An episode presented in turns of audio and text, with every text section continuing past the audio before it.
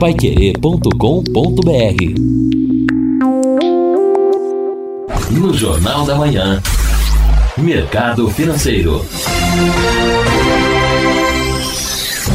Após queda nos quatro primeiros meses do ano, a economia brasileira registrou aumento em maio. O índice de atividade econômica do Banco Central, IBC-BR, desacionalizado, ou seja, ajustado para o período, subiu 0,54% em maio em relação a abril deste ano.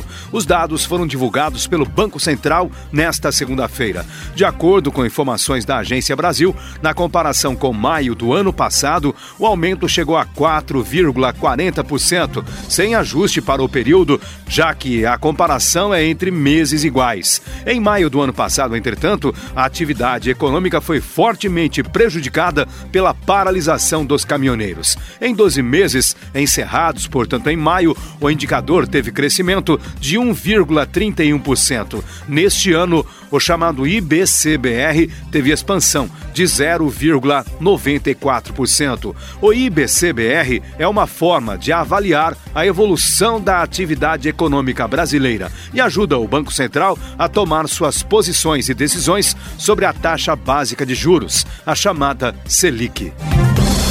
E a estimativa do mercado financeiro para o crescimento da economia este ano segue em queda. De acordo com o boletim Focus, divulgado semanalmente pelo Banco Central e realizado junto a instituições financeiras, a projeção para o PIB, a expansão do produto interno bruto, que é a soma de todos os bens e serviços produzidos no Brasil, desta vez foi reduzida de 0,82% para 0,81%. Foi a vigésima décima redução consecutiva. Para o ano que vem, 2020, a estimativa é que a economia tenha crescimento maior, de 2,10%. Na semana passada, a estimativa era de 2,20%. A previsão para 2021 e 2022 permanece em 2,50%.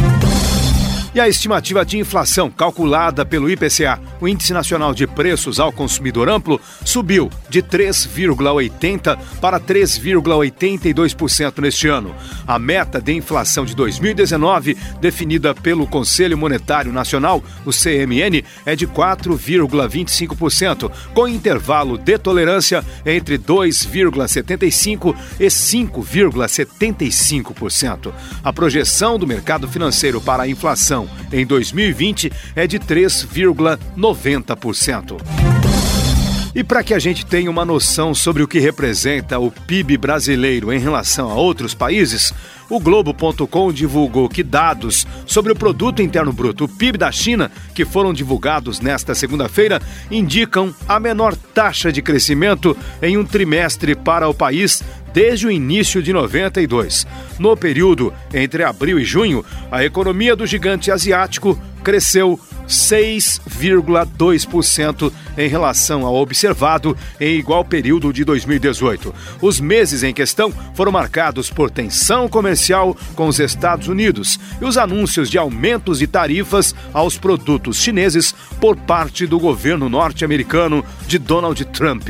Durante a reunião do G20, no final de junho, os dois países se reaproximaram economicamente, com declarações do presidente americano de que teve um diálogo excelente com o líder chinês.